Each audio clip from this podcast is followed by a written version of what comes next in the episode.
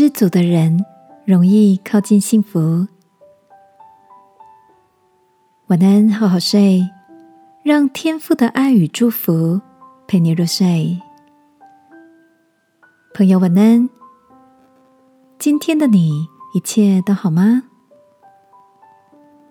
上个月，朋友 Sophie 生了一对双胞胎，宝宝只能用哭来表达自己的需要。Sophie 跟我分享，成为新手妈妈的她，第一次听到哭声，感到非常的紧张，以为尿不湿了，打开来检查后，发现不是，又以为是肚子饿了，泡好牛奶。但宝宝却没有想喝的意愿，Sophie 只能把孩子抱在怀里，摇着摇着，没想到孩子就甜甜的睡着了。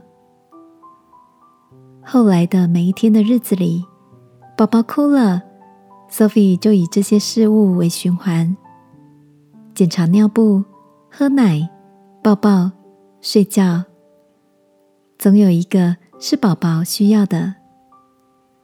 Sophie 说：“小宝宝很少脱离这些需要。曾经读到一段话，说：满足的人最接近幸福。我在宝贝的身上看到，原来幸福的样貌是这样的简单。我想，就如圣经里说的，敬虔加上知足的心，便是大力了。”只要有衣有食，就当知足。亲爱的，你也想起最近一次感到心灵满足的时候吗？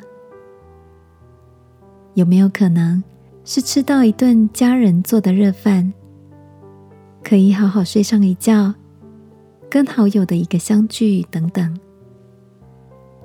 今晚，让我们来祷告天父，赐给我们一个。为小事就可以满足感谢的心，好吗？